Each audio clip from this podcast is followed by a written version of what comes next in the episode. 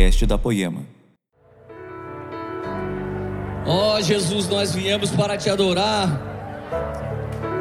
Nós viemos adorar teu santo nome. que delícia isso, né, gente? Que delícia. Como é maravilhoso poder adorar Jesus. Aleluia. Você sabe, se você veio para adorar, você deve saber o que é isso. Porque você cantou, eu vim para te adorar. E eu tenho, eu tenho uma notícia, talvez surpreendente para alguns. Você não pode adorar Jesus do seu jeito, porque tem um jeito que ele gosta de ser adorado. Por exemplo, a minha esposa, eu sei o jeito que ela gosta de curtir o melhor momento dela. Minha esposa gosta de ter momentos de qualidade, não importa como nem aonde. Se eu ficar gastando tempo com ela só assim, sem a gente fazer nada, ela fica muito feliz. Já a Radassa, minha filha, ela gosta de você olhar para aquilo que ela faz e valorizar, dizer alguma coisa a respeito, nem que seja uma crítica. Tem dia que ela me mostra algo, eu não falo nada, ela fala, cara, você não vai falar nada, pai. Podia falar feio que eu ia melhorar, mas eu, eu preferi um bonito, mas não falar nada. Então agradar a Érica tem a ver com gastar tempo com ela, e agradar a Radassa tem a ver com falar alguma coisa que ela quer ouvir.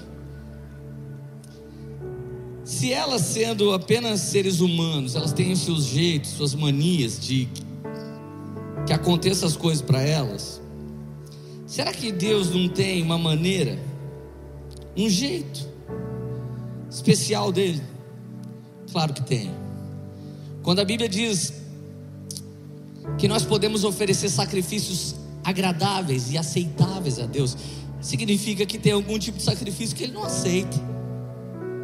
Talvez eu e você no passado, na ignorância espiritual, a gente já fez algum tipo de sacrifício para Deus que Ele nunca pediu. Eu lembro um dia chegou um casal de namorados aqui, eles falaram, pastor, nós vamos fazer um voto. Eu falei, é mesmo que voto? A gente não vai fazer mais coisa um com o outro. Eu falei, voto? É, a gente não vai fazer mais negócio. Eu falei, voto. Eu falei, gente, não queira exaltar o elementar. Isso aí é obediência. Vocês querem votar, tem que ser alguma coisa depois que você está em obediência.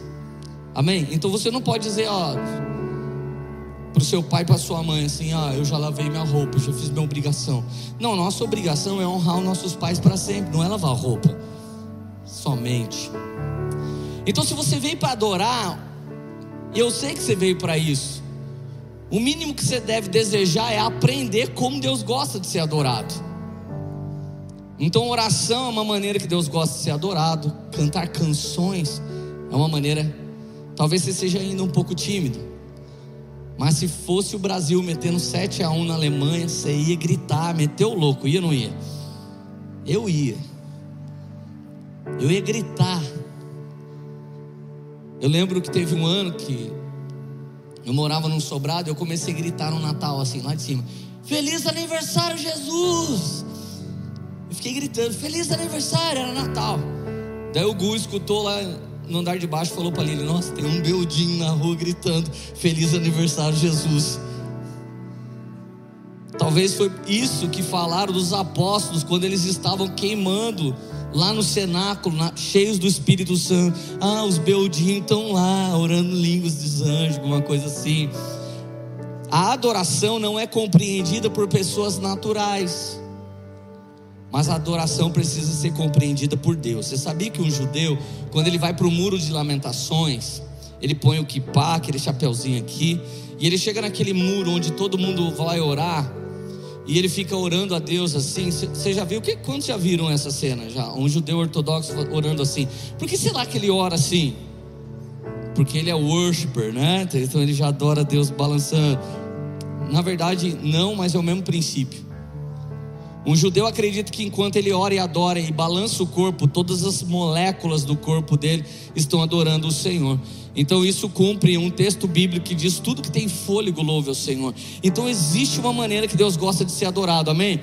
Agora Caim foi o primeiro cara que inventou: eu adoro Deus do meu jeito. Naquela época o Senhor recebia sacrifício de carne e sangue. Lá na frente ele começou a aceitar ofertas de cereal, mas naquela época ele, ele aceitava alguma oferta que apontava para Jesus. Então Abel foi lá e ofertou da parte mais gorda que ele possuía, porque ele era pastor de ovelhas. Então Caim chegou e trouxe um monte de fruta, verduras e legumes e falou: Tá aí, Deus, a nossa nova seita vegana. Aí Deus olhou e falou assim: É, esse aí eu não quero. Eu não estou falando contra veganos, tá, gente? Mas simplesmente a forma de adorar a Deus, Abel atingiu, e Caim não. Então, se você veio para adorar, nós deveríamos saber o tipo de coisa que mexe no coração de Deus. Por exemplo, uma coisa que Deus não resiste: um coração quebrantado e contrito. Se você tem esse coração, ele não vai te resistir. Dá para ter esse coração de algumas maneiras. Você pode ter pecado, pecado feio, você está todo esculhambado aqui gritando: Jesus, tem misericórdia de mim. Coração quebrantado e contrito, ele não resiste, ele te pega de volta, te recebe, transforma a sua vida. Aleluia. Mas uma outra forma também é estar sendo perseguido por causa da justiça e você não ficar lá reclamando, muito pelo contrário, eu estou sofrendo, mas eu estou sofrendo porque eu obedeço, porque eu amo Jesus. Seu coração está todo quebrantado, mas Deus não resiste a um coração quebrantado e contrito, amém? Só que tem coisas que pode mudar nossa vida para sempre. Isso nem é um ofertório, isso é uma chave que pode mudar a sua vida. E foi muito legal porque os meus pais sempre nos ensinaram isso. Se você nasce na família Barreto, você vai aprender a honrar as pessoas. Se você nasce na família Barreto, pelo menos Zé Barreto, Cida Barreto, você vai aprender a honrar a vida do próximo. Então essa semana foi muito legal. Duas semanas atrás, meu irmão Lucas Barreto, ele estava aqui na igreja e de repente ele começou a sentir a presença de Deus num momento como a gente estava adorando aqui. E Deus falou dentro do coração dele: o rei está aqui, o rei Jesus está aqui. Então ele me deu um testemunho, ele falou: Lê, eu peguei minha melhor oferta, eu não fui levar para Poema, eu não fui levar para o pastor, mas eu queria reconhecer a presença de Jesus. Então eu queria dar um presente para o meu rei. Eu peguei uma semente e fui lá e plantei essa semente. De repente, duas semanas depois, ele não pediu, ele não orou, Deus, ó, oh, o nome dessa semente aqui é um carro, é uma casa. Ele não fez isso, ele só reverenciou a presença do rei. E a forma com que você administra os seus bens aqui na terra garante que você está colocando tesouro no céu ou não. Tem gente esse ano que foi seduzido por pirâmide de rede de marketing apelativo, enfiou dinheiro e já perdeu. Teve gente que caiu na cilada de novo de outro Telex Free. Teve gente que investiu na mega cena da virada, teve gente que colocou dinheiro, mas Talvez ele nunca tenha plantado no melhor lugar que pode existir. Eu te garanto uma coisa: se você está pensando no futuro, na sua aposentadoria, e você adotar um jovem que não tem condição de fazer um curso universitário, e você bancar a vida desse jovem, plantar uma semente na vida dele, eu te garanto que quem dá aos pobres empresta a Deus. Eu te garanto que a verdadeira religião de Deus é cuida do órfão, cuida da viúva e cuida do estrangeiro. Se você quer realmente plantar uma semente que vai mudar a sua vida, não baixe um aplicativo de aposta de Bitcoin. Mas semeia na vida de alguém que é terra fértil, porque essa semente vai falar para sempre. Aleluia, gente. Eu estou te ensinando uma chave que talvez muita gente paga para entender e nunca vai entender, porque isso não é pago. Deus escondeu dos grandes homens e revelou aos pequeninos. A Bíblia diz em 1 Reis, capítulo 10, verso 1: A rainha de Sabá soube da fama de Salomão, soube da fama que esse homem tinha alcançado, graças ao nome do Senhor, e ela foi até Jerusalém para pô-lo à prova, fazendo perguntas difíceis. Ela era uma rainha de um outro país, e ela viajou com uma comitiva poderosa, com camelos, municiados de tesouros preciosos. E ela chegou até Salomão. E quando ela viu os discípulos de Salomão, ela já pensou que era o rei. Tamanha nobreza com que aqueles homens se comportavam.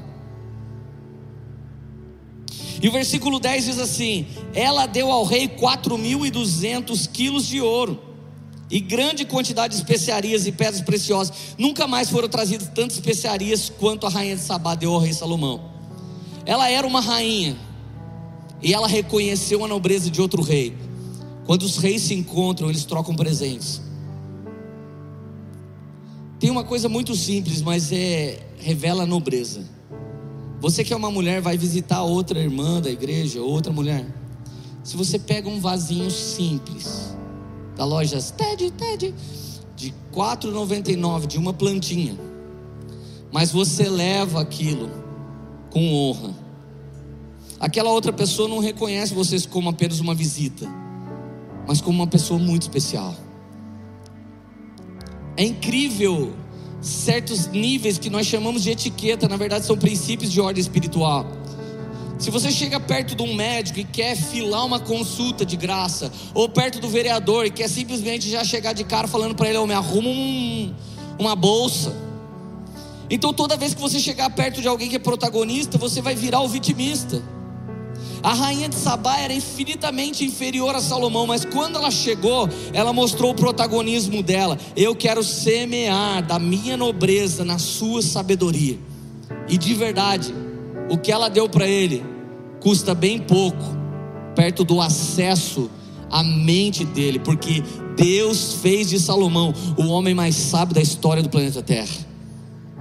Imagina você poder ter um tempo de mesa com alguém tão incrível e impressionante como Salomão.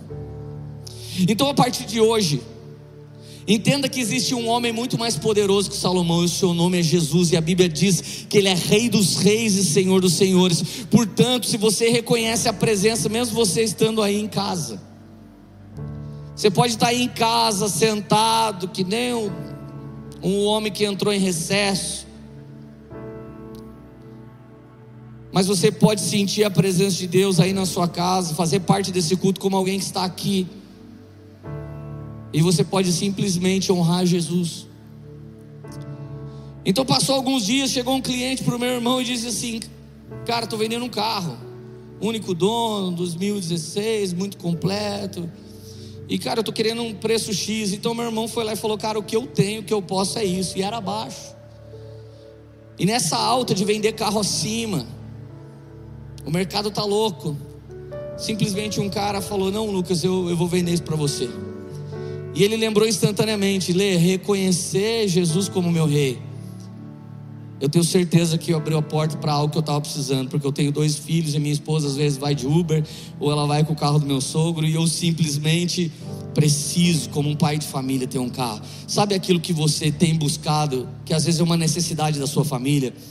Deixa eu te dizer uma coisa: as pessoas do mundo não podem te dar isso, mas o Senhor, Ele pode prosperar você, Ele pode abrir uma porta de emprego, Ele pode abrir uma fonte inesperada, Ele pode criar uma oportunidade, mas de verdade, se a gente agir como plebeu, a gente não vai estar honrando o que Deus deu. Você me perdoa o que eu vou falar, mas eu não admito a gente andar com a tela do celular quebrado, foi Deus que deu. Eu nem admito dar um celular tão caro na mão de uma criança que pode moer o celular. Primeiro, que ele devia ter pai e mãe, não telefone. E eu não estou sendo radical. Algum momento, sim, meu filho vê, a minha filha vê. Não é de radicalismo, mas se, se você não honra o carro que Deus te deu, a casa que Deus te deu, e você se acostuma, então você só conquista, daqui a pouco você rala a roda do carro e você estraga a sua casa, então você se torna um simplista. E na verdade nós não somos mais plebeus, Jesus é nosso rei e nós fazemos parte da sua família real, aleluia, amém. Então deixa Deus elevar você ao nível de nobreza. Eu gosto muito de almoçar com um amigo meu, profeta Rafael Conrado. E por mais pobre que a gente já esteve nos Estados Unidos, ele mora lá. Toda vez que a gente ia comer uma boa comida, a gente orava assim: Deus, abençoe esse alimento em nome de Jesus e nos faz mantenedores das nações. Não importa se você tem pouco. Foi com cinco pães e dois peixinhos repartidos que Jesus alimentou uma multidão. Aleluia. Então, meu amigo, a partir de hoje, reconheça Jesus nos ambientes. Reconheça Jesus numa celebração, reconheça Jesus num culto, reconheça Jesus numa pessoa. A última vez que eu tive uma experiência assim foi uma coisa muito incrível. Eu parei num posto de gasolina e o cara disse assim: baixa o aplicativo aí da Shell, você vai ter desconto não sei quantos centavos por litro. Eu falei: ah, não precisa não, tomei com pressa. Ele: baixa aí, cara, eu espero. Eu baixei o aplicativo. Eu falei: agora, registra aí seu nome, CPF, nome. Ficou do lado da minha porta. Aí eu registrei, aí ele falou: agora passa o número para mim que eu vou pôr aqui na maquininha e já vai descontar na bomba. Aí eu dei. Aí depois desse trabalho todo, ganhei, sei lá, sete real. Olhei para aquele cara e falei, cara, ele podia estar tá nem aí. Ele podia me julgar, ele parou um carro aqui bonito e eu estou aqui me lascando como frentista. Não, ele ficou ali. De repente a Érica veio vindo, ela comprou umas coisas, a hora que ela veio voltando, eu senti no meu coração, cara, vou plantar 100 reais na vida desse frentista. Falei, vem aqui.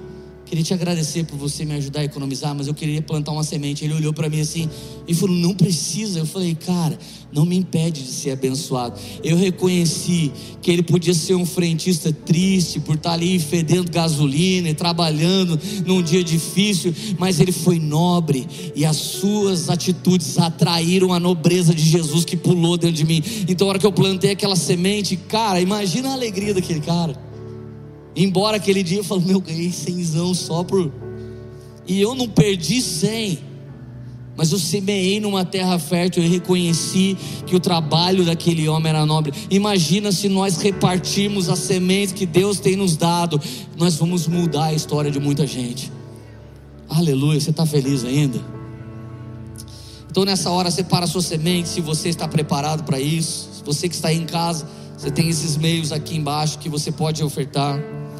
Se você está aqui na igreja, tem maquininhas lá no fundo, tem o Pix também que você pode mandar, você pode trazer a sua oferta, mas nós queremos adorar Jesus nessa hora. Reconheça a presença dEle e nunca deixe.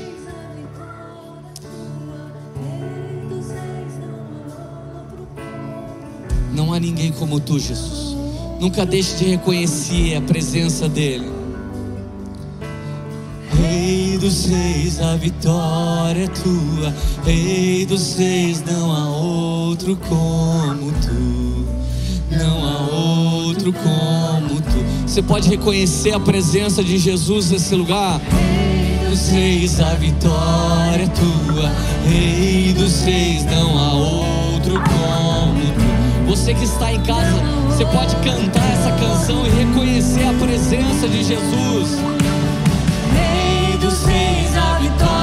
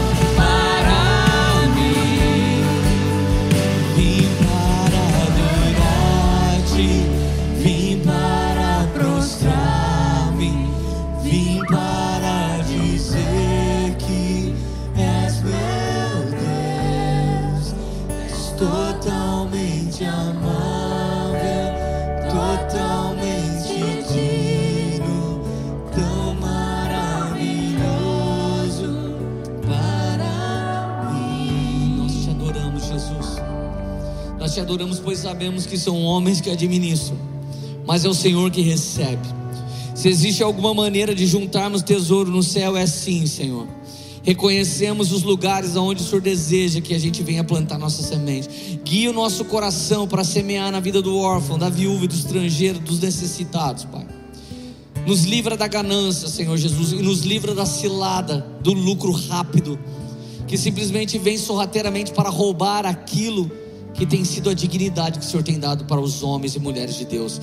Nos livra das ciladas, Pai, e nos guia pelos caminhos da obediência, onde estão escondidos seus grandes milagres, em nome de Jesus. Aleluia. Aleluia. Está feliz aí? Queria convidar você de casa para copiar o link agora do YouTube e mandar em todos os grupos que você pertence sem querer. Joga no grupo aí do seu condomínio, joga no grupo das suas amigas, porque Deus vai falar muito com você hoje. E eu acredito que algumas pessoas desesperadas esse ano precisam mesmo dessa palavra. Então eu quero que você que está em casa saiba que você faz parte do culto aqui com a gente. A gente está aqui exposto à presença, mas você que não pôde estar tá aqui com a gente, não pode, você está junto com a gente aí de casa. Então pega o link sem querer, depois você põe assim, ops. Pastor, mas não é mentira. Você zoou o ano inteiro e vem criticar a minha estratégia de evangelismo mundial. Nada a ver você. Está dando lugar para Satanás. Não foi reto a vida toda. E agora, poxa vida. Lembre de Raabe, que foi livre, que deu um miguezinho. Senhor, em nome de Jesus, obrigado pelo dom da vida, obrigado por podermos estar aqui mais esse ano, obrigado porque temos vencido essa terrível pandemia que tem assolado a terra. Senhor, nós te suplicamos que venha sobre todo mundo que está aqui com espírito de revelação, suprindo, Senhor Jesus, a nossa fome, a nossa necessidade, suprindo os desejos do nosso espírito, Senhor, que clama aba, que clama por Ti, ó Deus. Espírito Santo, que o espírito de revelação não venha só sobre os ministros que estão na plataforma nesse dia, mas venha sobre todas as pessoas que estão aqui e alcance todas as pessoas que estão nos vendo ou ouvindo. Em nome de Jesus. Amém. Eu me, eu me converti, meus amigos, em 1999. E assim, eu era muito atrapalhado, eu era muito estranho em relação à minha igreja. Minha igreja as pessoas eram bem crentes. Mas eu eu era um cara que viveu no mundão e até hoje, mesmo sendo pastor, eu não tenho uma linguagem crentez, imagina naquela época. Eu não sei falar muito, tá amarrado, tá repreendido. Essas coisas que crente fala. Mas o Senhor foi me ensinando a viver o Evangelho. Eu não estou falando contra isso, estou falando que eu não consigo muito. Mas naquela época eu era doideira mesmo. E eu me lembro que um dia um pregador frenético, cheio da presença do Espírito Santo, ele começou a tacar o terror no culto. Ele pregava, soltava umas rajadas de língua estranhas. E daqui a pouco ele dizia: investe no jovem na sua igreja levanta a próxima geração para servir Jesus. E à medida que aquele homem ia falando, eu ia queimando no meu lugar, e eu ia falando: Vai, Jesus, vem em mim então. Mira eu, Jesus. E de repente ele falou: Levanta o jovem para ele pregar. Creia no jovem pregador. Então eu fiquei assim no banco de trás: Deus me chama que eu prego domingo que vem. De repente, cara, a irmã que liderava a mocidade. Mocidade era o nome do nosso grupo de jovens. Ela virou para trás e falou assim: Leandro, você prega domingo que vem? falei, demorou. Daí meu coração quase veio pela boca. Eu falei, mano de Deus, por que, que eu respondi isso? Tá bom, eu já estava convertido nove meses. E eu fui intenso, li bastante a Bíblia. Eu acho que eu tinha lido umas três vezes a Bíblia em nove meses. Eu tinha fome de Jesus. Porque eu perdi tudo. Eu perdi todos os meus amigos, o meu casamento, o meu trabalho, eu perdi tudo. Então me restou chorar e orar. Eu tinha uma Bíblia, um caderno. Então eu lia minha Bíblia e li os textos embaixo, que era uma Bíblia de estudo, e eu ia anotando as revelações que Deus colocava no meu coração naquele caderno. Eu ainda me lembro como hoje. Tem dia que eu estou pregando, vem revelações de 20, dois anos atrás, 21 anos atrás, eu escrevendo as revelações que Deus me dava e lágrimas dos meus olhos caindo e caía em cima do caderno. E, e, naquela época eu não tinha condição de fazer um sincronismo teológico. Eu não, eu não conseguia ser extremamente exegético, eu não sabia o que era homilia, que é a arte de pregar. Eu não tinha nada, cara, que conectasse a mensagem e eu pudesse entregar o recado de Deus, mas eu queimava e eu tinha uma história louca de conversão. Então eu busquei Jesus a semana toda e ele me deu um versículo, Daniel 12, 13. Tu, porém, vai até o fim. E cara, e vai até o fim não é vai até o carnaval, não vai até o Natal, é até o triunfo eterno da igreja, amém? Morre fazendo isso. E eu comecei a pregar, e a minha mãe teve notícias que eu vivi na droga, mas ela foi até o fim, agora, glória a Deus, eu estou aqui, aleluia, igreja. E meu pai também viveu bebendo umas e outras e muitas outras, e aí minha mãe orou por ele, e Jesus transformou meu pai, minha mãe foi até o fim. Ah! Cara, eu não tinha teologia suficiente, mas eu era apaixonado por Jesus. E quando eu li os textos bíblicos, ele queimava dentro do meu coração. Só que o tempo vai passando, você fica bom de pregar. Não que minha pregação seja boa, mas você vai sabendo o que fazer. Se tem uma boa introdução, corpo e conclusão, e você busca Jesus, e você é fiel à exposição do texto sagrado, você não inventa, você só fala o que está ali Amém, cara. Você vira um bom pregador, porque estão pregando tanta barbaridade. Hoje em dia não está difícil ser bom pregador. Aliás, é a época mais fácil de toda. Porque o que as pessoas inventam. As pessoas estão confundindo grandes homens conquistadores do mundo com pastores, porque eles estão misturados em cima da plataforma.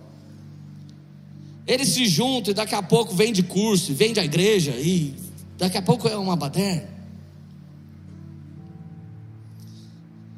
Mas pregando por aí, a minha mensagem foi mudando, ela se tornou temática. Criticamente na teologia, eu tenho uma mensagem normalmente temática. Eu escolho um tema, Jesus revela um tema no meu coração, depois eu vou montando uma estrutura bíblica que revela aquele tema. Mas o tipo de pregação que eu vou fazer hoje para você é o meu tipo favorito. Porque é aquela pregação que pula da Bíblia dentro do coração do pregador enche o espírito dele, enche a alma dele, e ele começa a chorar só porque ele está lendo a Bíblia, e de repente aquilo que faz efeito dentro do pregador, ele sabe que ele pode servir para as pessoas, porque aquilo que te marcou é a maneira que Deus pode te usar para marcar outras pessoas, amém? Agora, hoje, claro, que depois de anos estudando as Escrituras, lendo o livro, lendo a Bíblia, você sabe não viver só de uma revelação, que pode ser uma revelagem, mistura de revelação com viagem.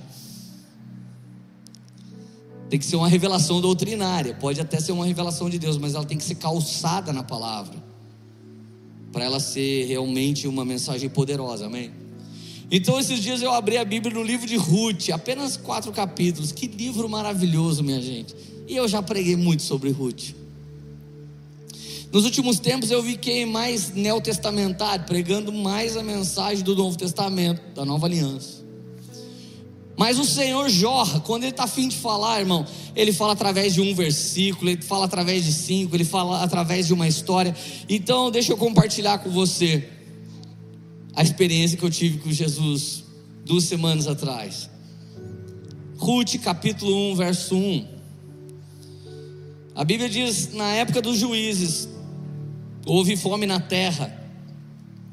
Um homem de Belém de Judá com sua mulher, seus dois filhos, foi viver por algum tempo nas terras de Moabe.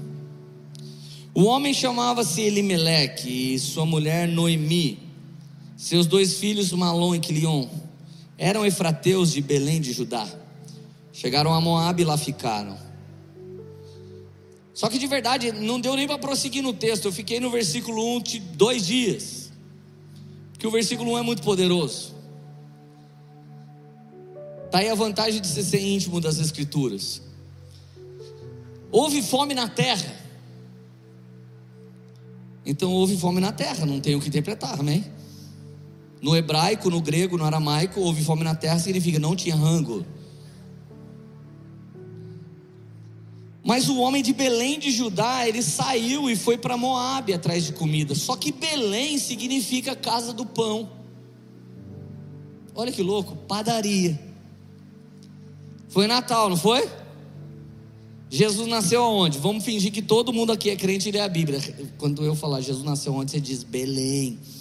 Jesus nasceu aonde, igreja?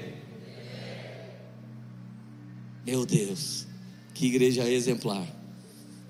Eu sei que todo mundo sabia, gente. Jesus é o pão vivo que desceu do céu. E ele nasceu numa cidade chamada Casa do Pão, padaria.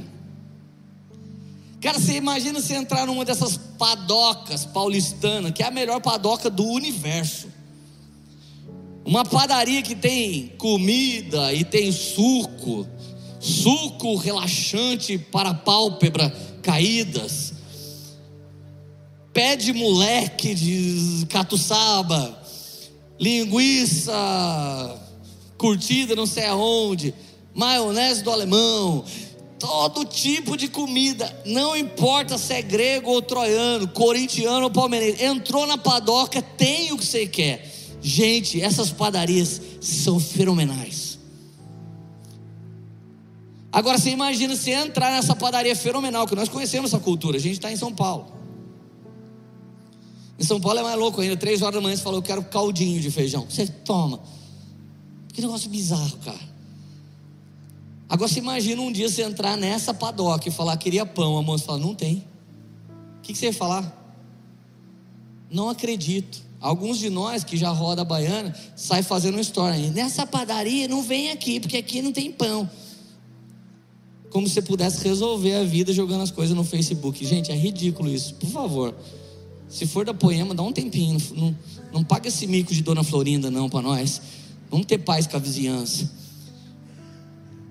Cara, presta atenção, não tinha pão na padaria. Só que deixa eu piorar essa história. Eu estou falando da padoca não ter pão. Agora você imagina você vir para a igreja, aonde você deveria se alimentar do pão vivo que desce do céu. Aí eu estou aqui falando de prosperidade, falando de inteligência emocional, falando de cura da alma, falando sei lá o que mais.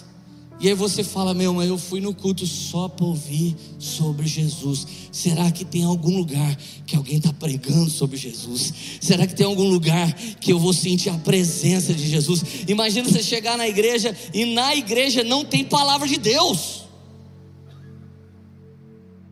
Hoje gente, tem gente congregando com a gente à distância no YouTube agora, porque ele mora numa cidade onde não tem palavra de Deus. Só que o nome da cidade era padaria. Gente, eu e os pastores da Poema, a gente pode perder tudo na vida, a gente só não pode perder o pão vivo. O dia que a gente não servir mais pão, cara, se lasque todo mundo, vai embora atrás do pão. Agora deixa eu piorar um pouco.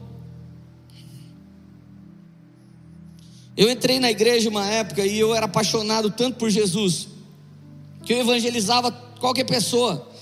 Por pior elemento que ele fosse, eu chegava na rua, evangelizava e falava que Jesus o amava. Mas eu estava espiritual, eu estava queimando. Daí eu me lembro da época que eu comecei a olhar na minha igreja e falar: peraí, meu, aquele irmão canta baixo, aquele canta alto o cara da mesa de som põe um som muito alto. O pastor fala demais de oferta.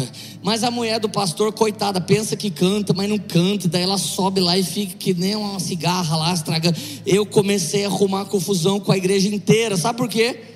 Porque quando eu estava queimando, eu vi esperança na vida de qualquer moribundo.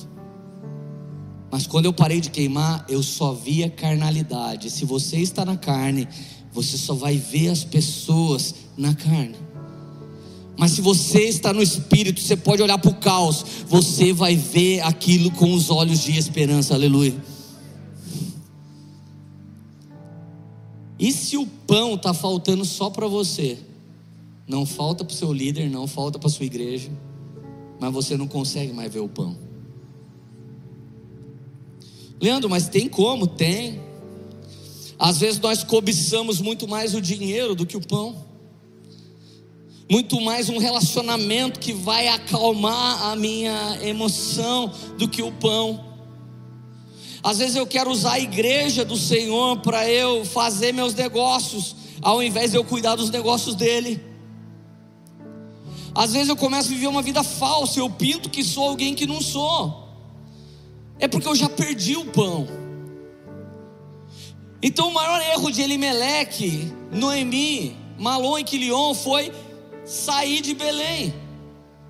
Porque se há um lugar que a Bíblia tinha uma promessa para nascer o pão vivo. Não era em São Paulo, não era em Nova York, não era na Cidade do México, não era em Tóquio, não era em Dubai, não era nas maiores cidades do mundo. Mas de ti, Belém, virá o Salvador das nações, é da padaria que vem o pão. Eles sabiam daquilo, mas Elimeleque falou: amor, não tem mais comida aqui, vamos embora. E Noemi, como uma mulher sábia, foi junto com o marido, Malon e Quilion, seus filhos também foram. Elimeleque significa meu Deus é rei, então por que, que não confiou nele? Noemi significa minha delícia, Malom significa doente, Quilion, desfalecido. Olha que desgraça de família. O pai, meu Deus, é rei. A mãe, minha delícia. Primeiro fruto do relacionamento deles, doente. O segundo, desfalecido. Tem gente que consegue desejar ser líder na igreja, pastor, pregador, mesmo tendo em casa um doente, um desfalecido. Nunca deseje por isso, irmão. Quando o Senhor começou a me chamar para virar pastor, eu, eu, fiquei orando por sete anos. Não aceito até que o meu casamento seja restaurado. Eu não vou conseguir pregar sobre família. Faz para mim primeiro Jesus, por favor. Porque quando eu tiver que pregar no culto de família, eu não vou querer. Quando eu for falar em restauração de casamento, eu não vou conseguir. Não aceite meia cura. Jesus não é mineiro. Meia cura é queijo, gente. Pelo amor de Deus, a piada é ruim, mas o propósito é alto. Ele faz a cura por inteiro. Mas Elimeleque falou: vamos sair daqui e foram para Moab. Moab significa o outro pai. Quando você abandona o seu rei, você vai procurar outro pai. A paternidade do mundo que tenta te seduzir Todo cara que não crê nos propósitos de Deus, ele sempre é atraído por cilada. Isso é física quântica. Se você é uma pessoa de Deus e você não faz gambiarra e anda na nobreza, você vai atrair para suas vidas os nobres. Mas se você faz coisas que não deve, você vai atrair pessoas que fazem coisas que não deve. É natural. É naturalmente magnético. Versículo 3: Morreu Elimeleque, marido de Noemi, e ela ficou sozinha com seus dois filhos. E eles se casaram com Ruth e Orfa. Mas também eles morreram. Então aquilo que era ruim piorou. Nunca duvide de sair da presença de Deus, fica ruim, mas depois só piora, irmão. Não, não existe fofura por desviado. Se você estava desviado, ainda bem que você veio aqui hoje, porque esse é o último dia de desviado. Vocês deviam amar o filho pródigo, gente. Era para falar um aleluia com força. Ou vocês são o filho pródigo da casa? Seja bem-vindo, desviado, em nome de Jesus. Está melhorando. Gente, ela tinha um marido que o Deus era rei só no nome, mas não era rei da vida dele. Um filho doente e um filho desfalecido. Arruma duas noras uma, o nome significa amizade, a outra, gazela. Sempre tem os irmãos gazela, né? Saltitando para cá, saltitando para lá. Você vai chamar atenção, sal, saltitada rapidinho do Neymar, dá uma pedalada, vaza. Você vai dar uma exortada, oh, escapou de novo. Sempre tem um irmão gazela.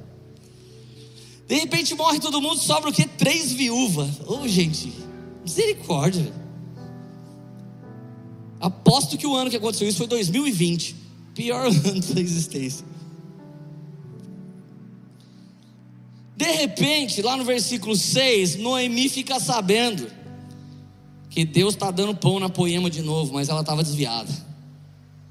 Ela estava bem longe daqui. Esqueceu os louvores e estava cantando Hoje é festa lá no meu AP. Pode aparecer, porque o louvor você não consegue gravar, mas daqui a pouco você canta o funk sem nunca ter ouvido. Que coisa, né, gente? Isso acontece comigo. Ergue a mão alguém para não me deixar passar vergonha, gente. Sempre vem uma música que você fala, mano, aonde que eu aprendi essa coisa? Mas aquela canção que tem a ver com a sua vida, os propósitos de Deus, você esquece. Ai, como era que é mesmo a música do Zaqueu? Teve gente que esqueceu a música do Zaqueu, gente. Quando Noemi soube que lá em Moab, que o Senhor veio em auxílio do seu povo e começou a dar alimento em Belém, ela decidiu voltar. Só que no que ela está voltando, ela fala assim para as duas noras dela: Gente, o mundo tem uma lei desleal. O mundo é dos espertos. Repete comigo: o mundo é dos espertos. Mas o reino é dos filhos de Deus. Amém? Não adianta você querer dar certo no mundão, porque o mundo é dos espertos, você não vai ser. Agora, se você for, você não vai ser filho. Porque Deus não vai receber nosso jeitinho brasileiro. Então, olha só, ela, ela existia uma lei na, na terra dela, em que uma mulher viúva ela se casa com um parente do falecido, para que ela desse continuidade ao clã, à família, ao sobrenome. Então Noemi está indo embora com as duas. E ela diz assim para as duas: Se eu fosse vocês, eu voltava para casa dos seus pais. Vocês ainda são jovens. Eu sou uma viúva velha, mas vocês são viúvas jovens. Volta para casa dos seus pais. Quem sabe vocês arrumam uns garotões aí. Vocês casam, porque vocês não vão esperar, né? A velha aqui casar, ter filho de novo, eles crescer para casar com vocês, para honrar Malon e Quilion. Vocês vão esperar? Nessa órfã, lembra dela? a gazela. Tá bom, chorou, mas fazer o que, né? Aleluia. Ai, sogra, não. Partiu, Moab. Desculpa aí. Tamo junto, mas bem longe. Tem uns irmãos que desviaram, escreve para mim no meu Instagram, tamo junto. Junto na onde, irmão? Tá indo pro inferno, eu não tô. Como assim, tamo juntos? vá se lascar, Deus que me livre desse irmão. Vai escrever tamo junto pro diabo, velho. Sai fora. Cara, de repente, Ruth olha para a sogra. E diz o famoso verso 16 e verso 17: Ruth respondeu: Não insista comigo que eu te deixe e não mais te acompanhe. Aonde fores eu irei, onde ficares eu ficarei. O seu povo será o meu povo e o seu Deus será o meu Deus. Aonde você morrer eu morrerei e ali serei sepultada. Que o Senhor me castigue com todo rigor, se outra coisa que não a morte me separar de ti. Cara, aqui nasce paternidade espiritual, aqui nasce ligação espiritual. Talvez você vive triste porque seu pai ou sua mãe ou o povo da sua família te negligenciou. Mas a família de Ruth era toda moabita.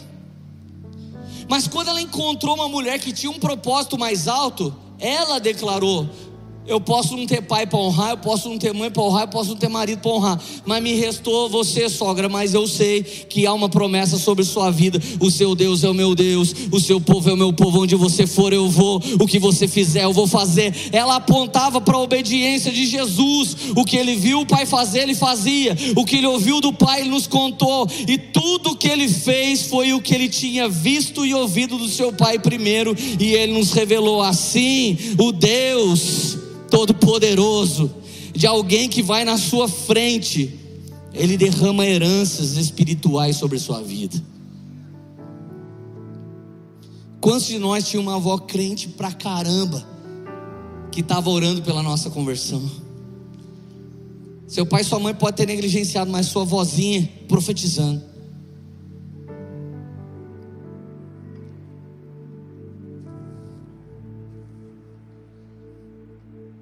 Quando Noemi viu que Ruth estava de fato decidida, versículo 18, então ela prosseguiu as duas para Belém. Para onde elas foram? Para onde elas foram, igreja? Foram comer pão. Elas queriam, ó, não era um churrasquinho. Elas não queriam ouvir as músicas que mais fazem sucesso no Brasil. Sabe que música que mais faz sucesso no Brasil? Música de corno, música de traição, música de pular cerca, música de fui abandonado, música de quero dar minha vida para alguém que não se importa comigo. Por que, que essas músicas fazem sucesso? Porque essa é a realidade da maioria das pessoas. Eu prefiro não entrar no hype do que cantar a desgraça que acontece no meu país. Eu prefiro ficar fora do hype, mas profetizando que essa vida de Moabita não é nossa, porque o o nosso Deus não nos despreza, o nosso Senhor não nos abandona. E se alguém da nossa família viveu essa vida, ela está repreendida na presença de Jesus Cristo, nosso Senhor e Salvador, porque foi Ele que mudou nossa sorte. Aleluia! Aleluia! Então, quando Noemi está chegando de volta na Poema, está chegando de volta em Judá, na padaria. As pessoas olham e falam: Meu Deus, não é Noemi. É assim que você tem que reagir quando alguém que saiu do nosso meio voltar. É assim, cara. Por quê? Porque o dom é irrevogável. Deus já colocou dons em pessoas, elas ministraram no nosso meio. Hoje elas estão desviadas, passeando lá como uma gazela. Mas a promessa de Deus não morreu. Enquanto elas não morrem, a promessa de Deus está de pé. Então, quando Noemi chega, todo mundo disse: Noemi. E o que, que significa Noemi? Delícia. Dona Delícia, é você. Dona maravilhosa, é você. E da onde vem esse nome, gente? Salmo 37, versículo 4. Se você fizer do Senhor o seu prazer mais alto, é certo que Ele te chamará de minha delícia, é certo que Ele mimará a sua vida. Não há nada nem ninguém que você tem que buscar mais do que Deus, porque se você fizer dele o seu prazer mais alto, é certo que Ele te escolhe de maneira diferente dos demais. Sério, Leandro, mas Deus ama todo mundo. Não vem com papo totalitário no Evangelho. Quer ser canhota, o problema é seu. Mas não tenta mudar um Deus conservador que conserva a família num canhota. Não tenta mudar isso. Quem tem mais de um filho aqui, ergue a mão. Por favor, deixa eu te ver. Vocês amam os filhos que vocês têm? Ergue a mão. Pode baixar, obrigado. Vocês amam iguais os filhos que vocês têm mas vocês têm prazer diferente em cada um deles. Se tem uma mãe aqui que você tem um filho na presença de Deus e o outro desviado, você ama os dois igual. Mas o que está na presença de Deus te dá mais prazer do que aquele que está no mundo. Sim ou não? É assim que Deus sente prazer. Quem ama Jesus? Os que me amam praticam e obedecem as minhas palavras, palavras de nosso Senhor e Salvador Jesus Cristo. Ou seja, Ele ama todo mundo, porque Ele deu a vida por todo mundo, amém, igreja? Mas Ele tem mais prazer em alguns. Ele fez esses alguns especiais? Não. Mas eles têm respondido com ousadia em direção às promessas de Deus. Então por isso que eu não falo para aquele mano lá, tamo junto. Porque não tamo. Eu estou me lascando aqui esse ano, irmão.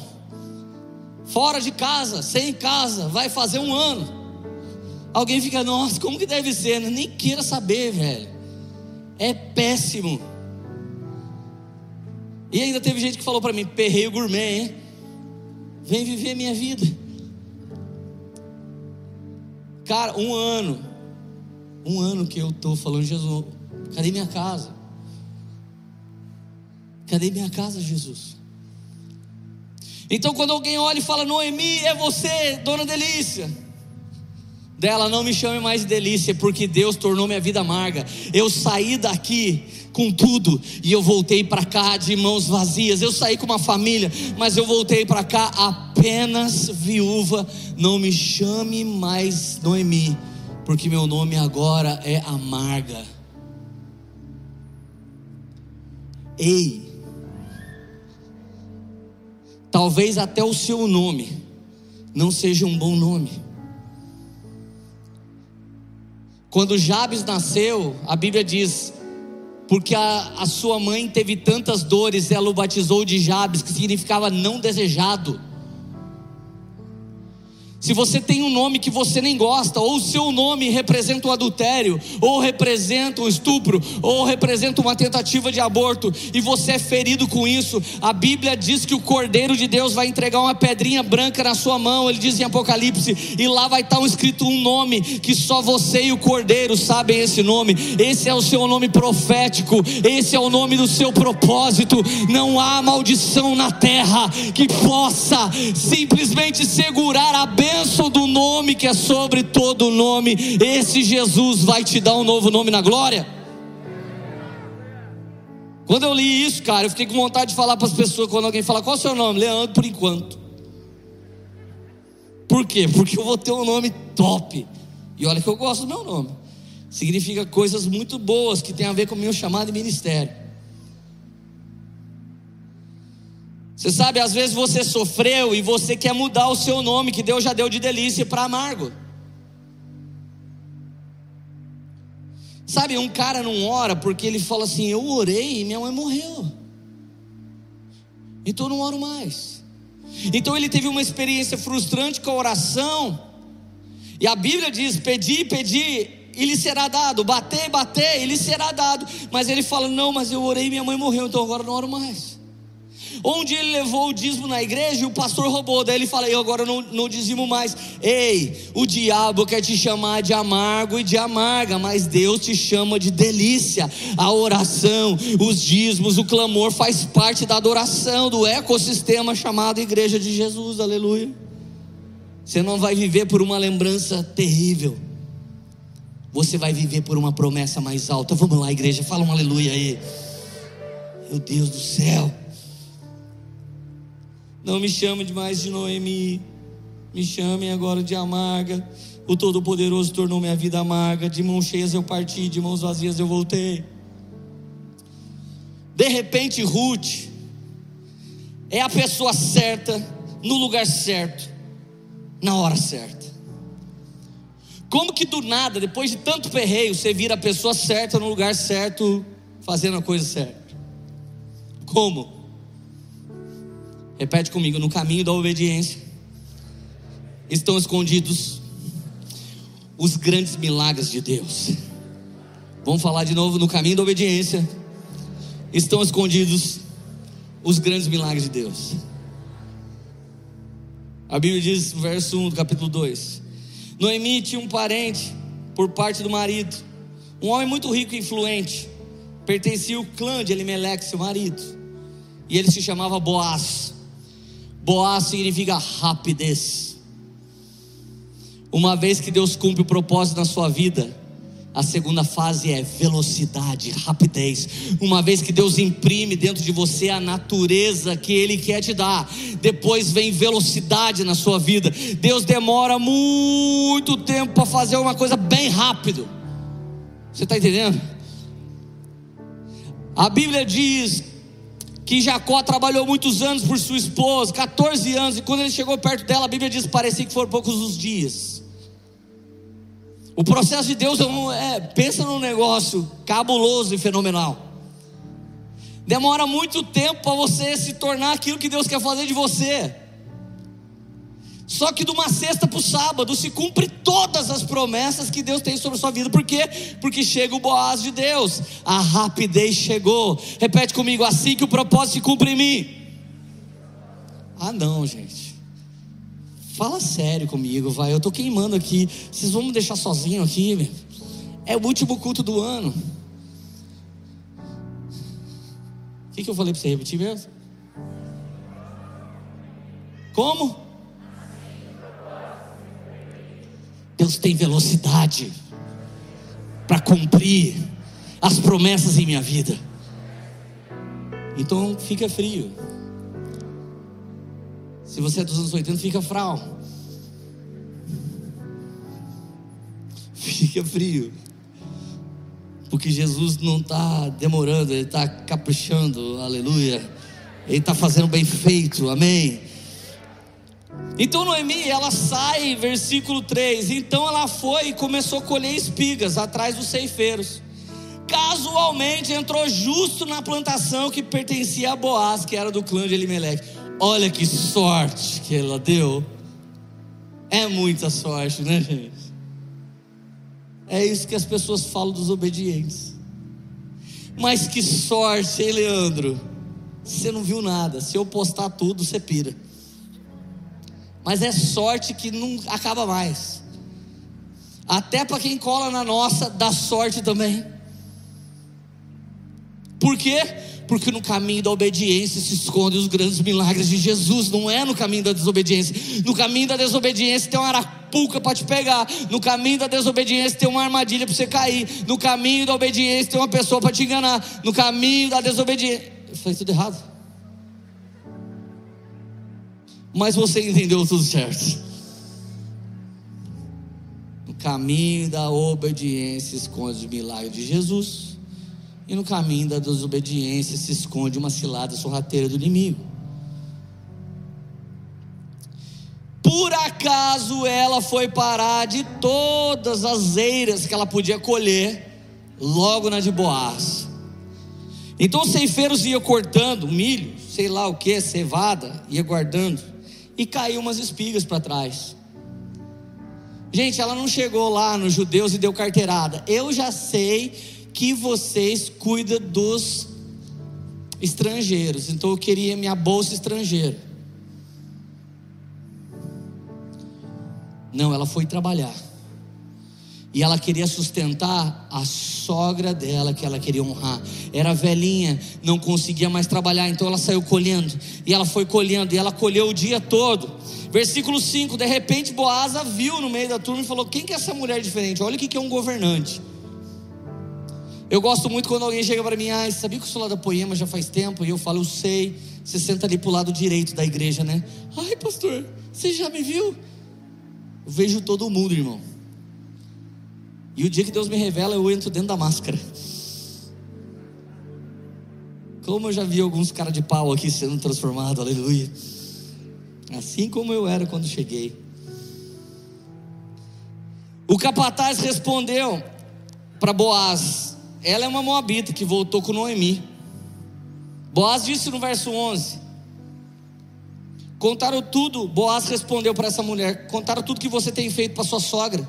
Depois que você perdeu o marido, como deixou seu pai, sua mãe, sua terra natal para viver com um povo que você não conhecia bem, o Senhor te retribuirá poderosamente o que você tem feito para ela, que seja ricamente recompensada pelo Senhor, seu Deus.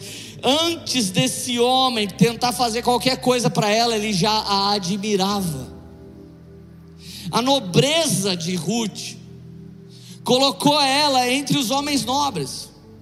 Você nunca vai perder de trabalhar honrando, mesmo que seja no serviço mais elementar da terra.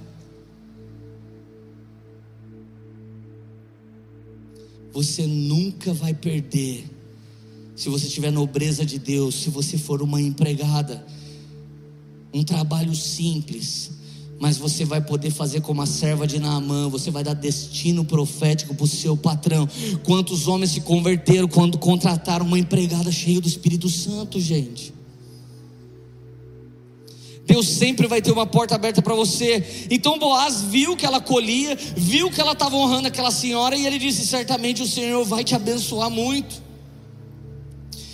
Então Noemi vai embora para casa, Ruth olha e fala: Meu Deus, menina, Onde é que você arrumou tanta comida? Sogra, a senhora não acredita. Lembra que a senhora disse que tinha um parente próximo que podia me resgatar? Eu fui parar logo na casa dele. Sabe por quê? Porque ela deu sorte. Não é, gente. Já tem uma tatuagem saramandenga que diz: nunca foi sorte, mano. Sempre foi Deus. Já tem isso escrito para tudo quanto é lugar. Nunca foi sorte, sempre foi Deus. Até os manos já sabem que nunca foi sorte, sempre foi Deus. Mas tem algum crente vitimista que sempre olha para o abençoado e diz: Santos, se tivesse aquele pai, até eu. Mas você tem o mesmo pai que eu, caramba. Ele é o pai dos pais, aleluia. Ele é o Abba, pai, aleluia. É o mesmo pai. Fala aleluia, pelo amor de Deus, gente. Vem comigo, vocês estão muito tradicionais. O que aconteceu com vocês? Poema tradicional. Nós somos pentecostais renovados, carismáticos do fogo de Deus, dos sete dias. Aleluia. Aleluia. Vamos lá, igreja. Dos sete dias. Sete dias queimando, aleluia. Então Ruth contou à sua sogra como tinha trabalhado. O nome do homem em que eu trabalhei era Boaz. E Noemi exclamou: Seja ele abençoado pelo Senhor, que não deixe de ser leal e bondoso com os vivos e os mortos. E acrescentou: Aquele homem é nosso parente, é um dos nossos resgatadores. E o que é um resgatador, gente? É o parente mais próximo que podia casar com a menina que estava viúva. Oh, que sorte! Mas que sorte. Quando você não entendeu o que é obediência, o propósito dela, você vai sempre pensar que é sorte.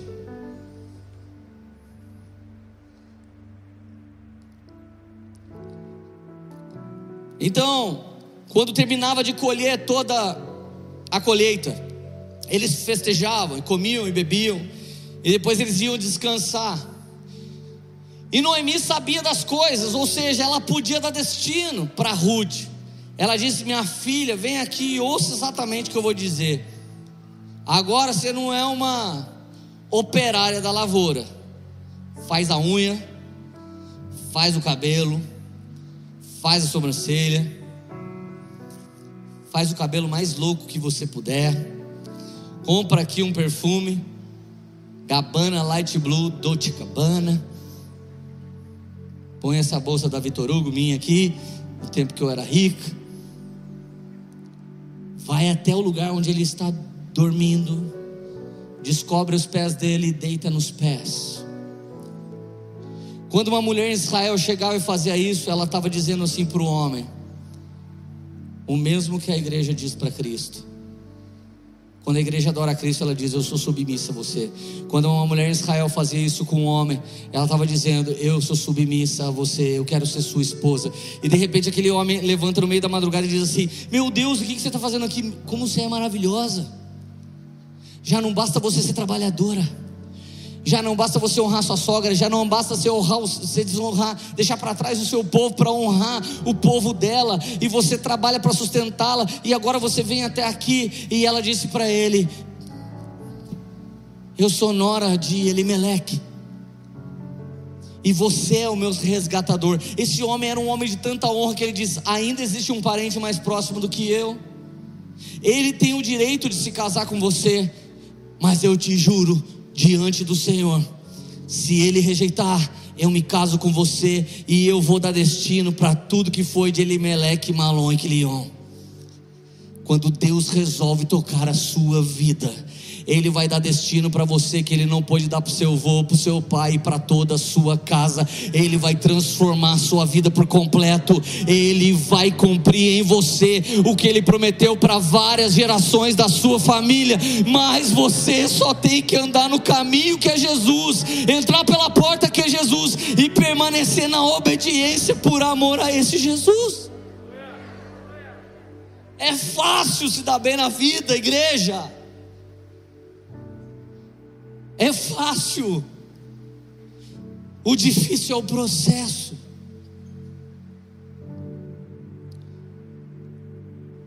Dois dias atrás eu me tranquei no meu quarto.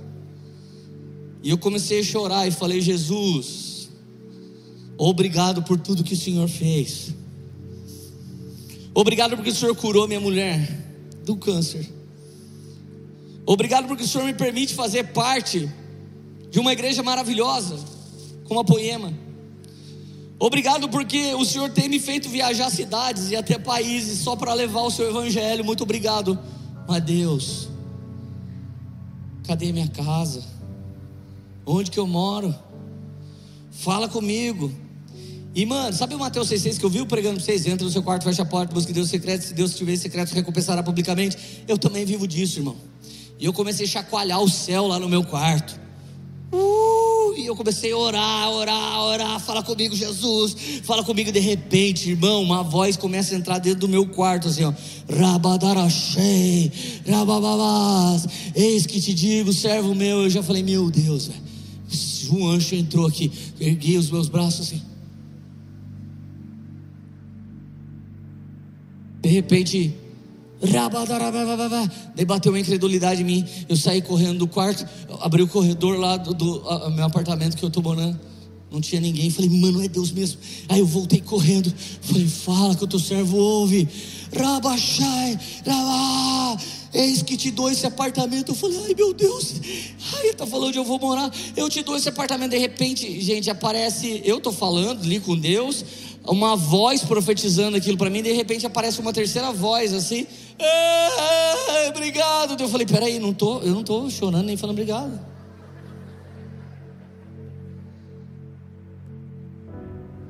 Aí eu fui indo por perto da sacada, assim, ó, foi ficando mais forte. Eu te trouxe para esse lugar, daí o cara, meu vizinho, não levou uma crente profeta para orar no apartamento dele, mano. E vocês, tudo, que Deus lhe dê em dobro, tudo que vocês estão rindo da minha cara. Cara, o tema dessa mensagem podia ser quando Deus fala com o vizinho e não comigo. Mano, de repente eu falei assim: ah, não acredito, Deus, não acredito. Você não fala comigo. E olha que você me usa para falar com tanta gente, só fica usando a gente, Deus. Mano, sabe quando você é líder de GC, aí você começa a paquerar um cara, e daqui a pouco você discipula uma menina que acabou de chegar na igreja, ela casa com o cara? Eu estou me sentindo assim, gente.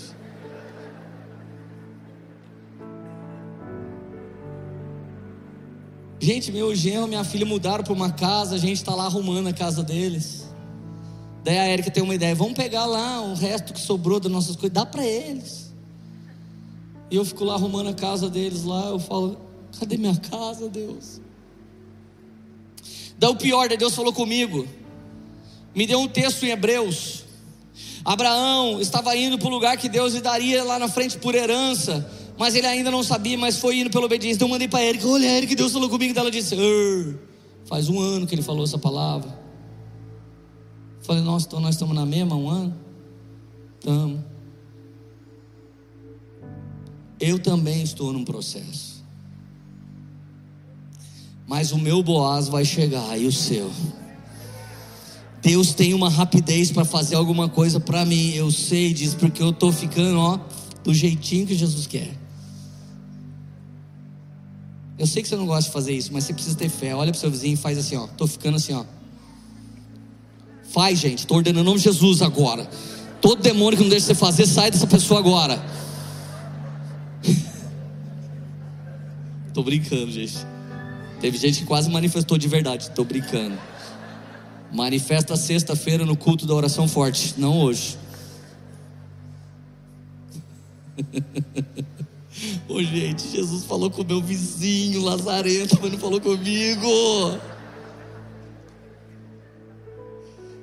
Espero que o meu vizinho não congregue aqui.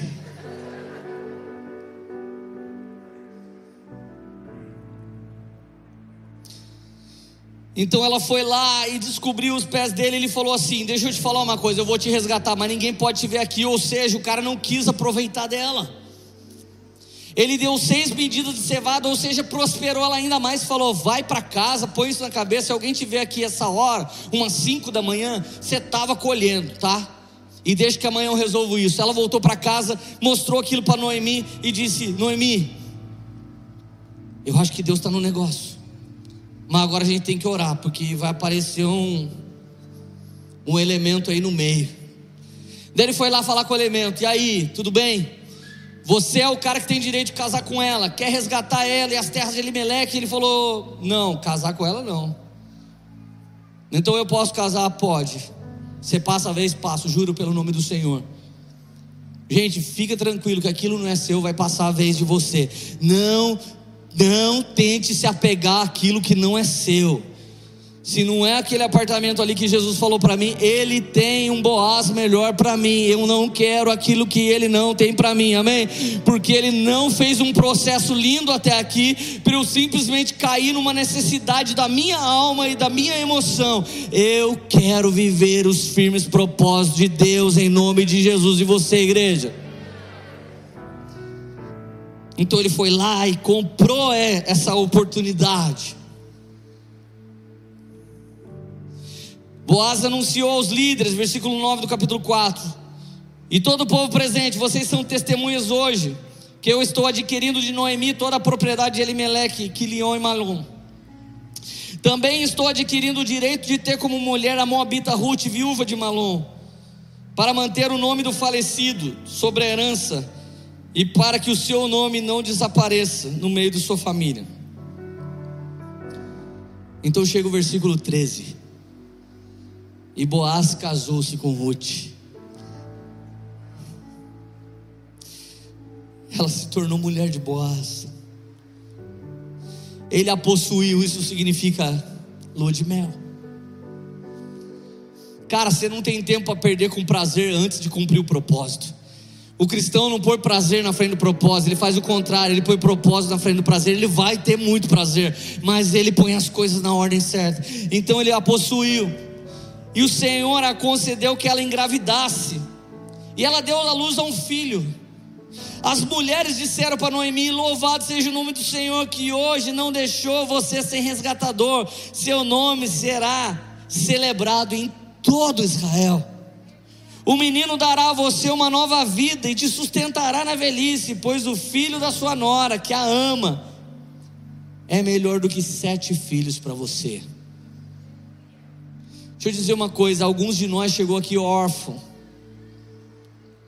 E Deus nos deu uma família espiritual. E essa família vai ser melhor do que sete parentes na nossa vida. É isso que a Bíblia diz aqui. Quando Deus resolve restaurar algo para você, é sete vezes melhor do que aquilo que você tanto buscava, do que você tanto desejava. E o que é que eu digo mais louco? Noemi pôs o menino no colo e passou a cuidar dele, a vovozinha. Voltou a viver uma delícia de vida. E abraçou aquele neném e cheirou aquele neném. Versículo 17: As mulheres da vizinhança celebraram o seu nome e disseram: Noemi tem um filho. E lhe deram o nome de Obed, significa servo. Obed foi pai de Jessé. E Jessé foi pai de Davi. Noemi e Ruth foram vovozinhas de nosso Senhor e Salvador Jesus Cristo. Aquelas que outrora ficariam fora da história porque elas obedeceram a Deus, elas não só receberam uma família, mas elas se tornaram parte da família espiritual que Deus está formando para si mesmo na terra. É, o nome delas está na genealogia de Jesus. Normalmente não aparece o nome das mulheres, porque o governo era dos homens, mas o nome Ruth e o nome Noemi é citado na genealogia de Jesus, por quê? Porque onde foi difícil, estreito, a abundância de Deus ela vem e ela é tão excelente e generosa que elas elas geraram Obed e eles geraram Jessé e Jessé gerou Davi. E a Bíblia diz: nunca faltará um homem da dinastia de Davi fora do trono. Jesus é chamado um Messias filho de Davi. Eu quero dizer para você que outrora não tinha uma história, agora você está se tornando noiva do Cordeiro de Deus, morada do Espírito Santo e família do Deus Pai Todo-Poderoso. Antes não éramos ninguém, agora somos da família de Deus.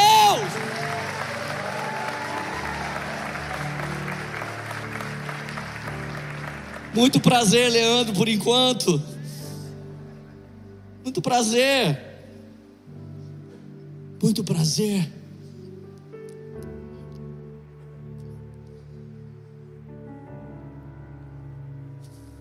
O maior princípio que Ruth nos ensina: não despreze quem te lidera, verdadeiramente no Senhor. Nós estamos numa época em que a igreja tem cometido tantos erros, que as pessoas esculhambam pastores, líderes, mas essa não é uma verdade sobre Noemi. Podemos passar momentos amargos, mas Deus nos chama de delícia. Honrar seu pai e sua mãe vai trazer um grande tempo na terra para você. Honrar as pessoas, por mais que ela esteja viúva e órfã. Honrar as pessoas que têm uma promessa de Deus muda sua história. Deus cumpriu um processo na vida de Ruth e rapidamente Boaz chegou. Então, qual é a oração, Leandro, que você mais faz nesse momento para você e pela Érica? Em 2018 eu preguei uma mensagem chamada Overflow. Daquele dia para cá, Deus só me poda. Então esse processo não faz um ano, é desde 2018. É um processo que só me poda, e de verdade, Deus tirou do meu coração Taubaté, para que entrasse no meu coração qualquer cidade, qualquer estado e qualquer país. Eu sempre dizia que eu não saía de perto da minha família, nasci por aqui, vou ficar por aqui. Mas o Senhor tem falado: levanta um povo novo, deixa eles liderar e deixa eu te enviar. Não é fácil sair do conforto da sua vida. É maravilhoso andar nessa cidade e ver quantas coisas incríveis Jesus fez por meio do nosso ministério. As pessoas celebram sua vida. Mas você sabia que existem cidades do mundo que nunca ninguém ouviu o Evangelho? Que você tem ouvido de graça nos últimos 14 anos nessa casa, e não só nessa, mas em muitas outras boas igrejas que existem nessa cidade. Tem gente carecendo. Deixa eu dizer uma coisa: alguns de vocês já deviam ter sido enviados.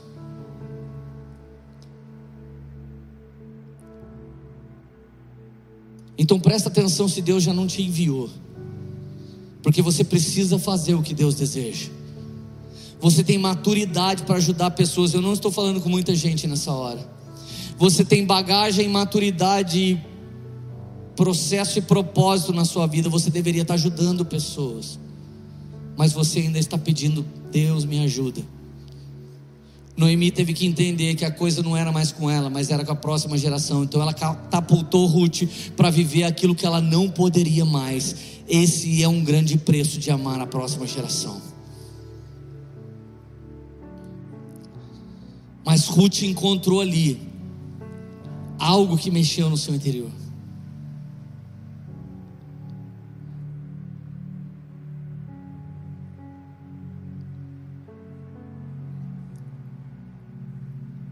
O Senhor possa abrir os olhos espirituais de todas as pessoas que estão ouvindo essa mensagem agora. Abrir os olhos espirituais e desviar os nossos pés de tudo aquilo que é uma cilada mas fixar os nossos pés em tudo aquilo que é um propósito. Que o Senhor hoje possa desviar os nossos pés do caminho da desobediência, da ganância, da prepotência, da arrogância, do individualismo, e possa levar a nossa caminhada para a presença de nosso Senhor e Salvador Jesus Cristo, porque no caminho da obediência estão escondidos os grandes milagres do Senhor. Ruth não podia ver nada, mas ela podia sentir tudo no seu espírito. O Senhor está falando com pessoas aqui essa noite que estão cansadas de ser honestas, santas e verdadeiras. Pessoas que há muito tempo estão na mesma caminhada, dizendo: Deus, eu sou fiel. O Senhor está te dando um pão hoje está te alimentando hoje. E o Senhor está dizendo: seu Boaz está chegando e está chegando rápido. O milagre que você tem buscado está chegando rápido. Não se desfaleça agora, não desista agora. Você está no fim de uma estação.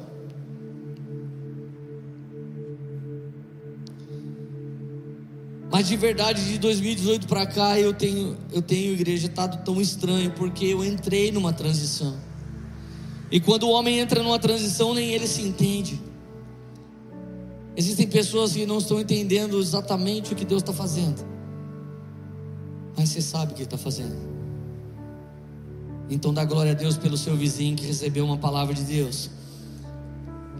Dá glória a Deus por alguém que já está vendo o seu Boaz. Celebra a vida deles, porque Deus está trazendo outros Boazes também para essa estação na sua vida. Pai, no nome que é sobre todo nome, eu suplico sobre qualquer pessoa que está aqui.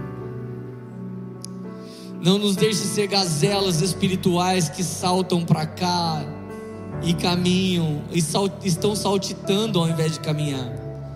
Faz de nós como Ruth, amigos de Deus, amigos do propósito, amigos da obediência. Faz de nós, Senhor, amigos da palavra de Deus, amigos do Espírito Santo, amigos da Noemi, as delícias do Senhor. Faz de nós amigos da bondade, da verdade, da justiça. Faz de nós, Senhor Jesus, servos como Obed. Nos livra da militância, Senhor Jesus, que destrói e polariza o país mas nos, nos comissiona nos convoca para a milícia do céu, que estão caminhando aqui na terra, mas com as suas mentes lá na Jerusalém celestial. Eles estão fazendo aqui na terra como é no céu, Pai. Muda a sorte de pessoas nessa noite, em nome de Jesus. Se você crer nessa palavra, fique de pé. Vamos adorar Jesus com essa última canção. Enquanto você transforma Ele na sua delícia, para Ele transformar você de volta na delícia dEle. Quando Noemi disse o verso 16 e 17, eu me lembrei da minha mãe que orou por tantos anos pela Érica, por muitos anos. E um dia minha mãe estava fazendo um encontro. E a Érica escreveu uma cartinha que você recebia no final do encontro. E minha mãe abriu e estava escrito assim: Cida, eu te amo porque você orou para Deus restaurar meu casamento com seu filho. E eu quero te dizer uma coisa. Tem dois versos em Ruth 16 e 17. Seu povo é o meu povo, seu Deus é o meu Deus. Onde você for, eu vou. O que você for fazer, eu vou fazer. Minha mãe orou por anos para Deus restaurar meu casamento. E um dia minha esposa pôde reconhecê-la como Ruth reconhece uma direção espiritual. Que Deus abra os seus olhos para você ver os verdadeiros amigos e a verdadeira família que você tem. E você não caia em ciladas aí fora de pessoas que querem só abusar de você. Mas hoje Deus está te dando uma grande família. Hoje Deus está te chamando. Você que estava desviado, Deus está te chamando, minha noiva. Jesus te chama minha noiva, Deus te chama minha família, e o Espírito te chama minha morada. Eu estou com você.